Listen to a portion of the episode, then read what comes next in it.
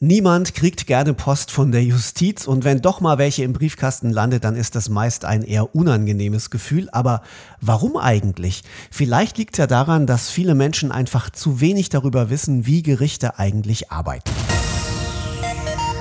Ihr hört Fufis Film und Fernsehen in Serie mit einem speziellen Hörbuch, eigentlich Podcast-Tipp, denn Audible macht jetzt im Namen des Volkes, so heißt ein neuer Podcast, der einen exklusiven Blick hinter die Kulissen der Justiz äh, gibt und wegweisende Urteile aufgreift, die aus verschiedenen Perspektiven dann beleuchtet werden. Gemacht wird er von Journalist Jonas Rehse und von Richter Benjamin Rollenbleck vom Kölner Landgericht.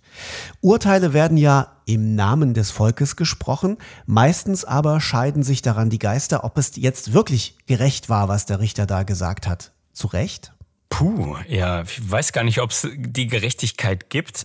Vielleicht gibt es so ganz viele verschiedene Gerechtigkeiten. Ich glaube, jeder hat vielleicht so sein eigenes subjektives Gerechtigkeitsempfinden. Tja, ich weiß nicht, ob man das so sagen kann, dass das sozusagen so ein bisschen ungreifbar ist. Letztlich ist es ja irgendwie so, dass Gerechtigkeit vielleicht der Ausdruck einer angemessenen, nachvollziehbaren Reaktion auf einen Sachverhalt ist, der feststeht. Es gibt ja schon die Probleme immer da, dass man nicht genau weiß, was ist jetzt eigentlich genau passiert. Ne? Der eine sagt so, der andere sagt so und dann findet man auch keine Gerechtigkeit. Aber Gerechtigkeit findet man vielleicht dadurch, dass es klar ist, was genau im Einzelnen passiert ist und dass darauf dann eine angemessene und nachvollziehbare Reaktion erfolgt.